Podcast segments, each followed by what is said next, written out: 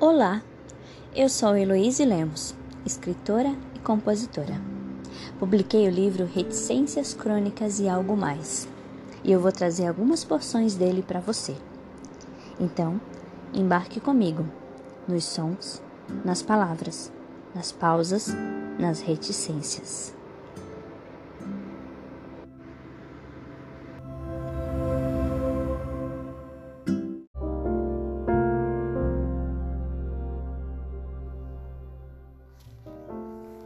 A música dos ventos, apreciando o subtendido.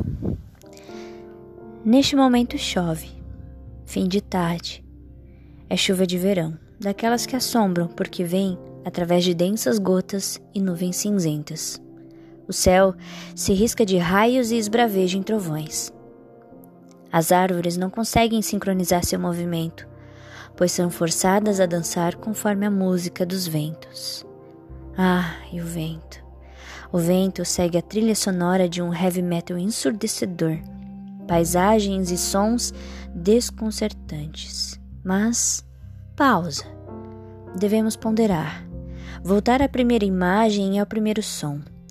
Apesar da potente técnica gutural, se nós pararmos para ouvir a música dos ventos com constância, com entrega, com profundo interesse, sentiremos as suaves vibrações de uma balada dos anos 80 ou de um blues melancólico, de um pop, de um rock, de um reggae ou de qualquer outro estilo musical que nos faça fechar os olhos, sorrir e imaginar.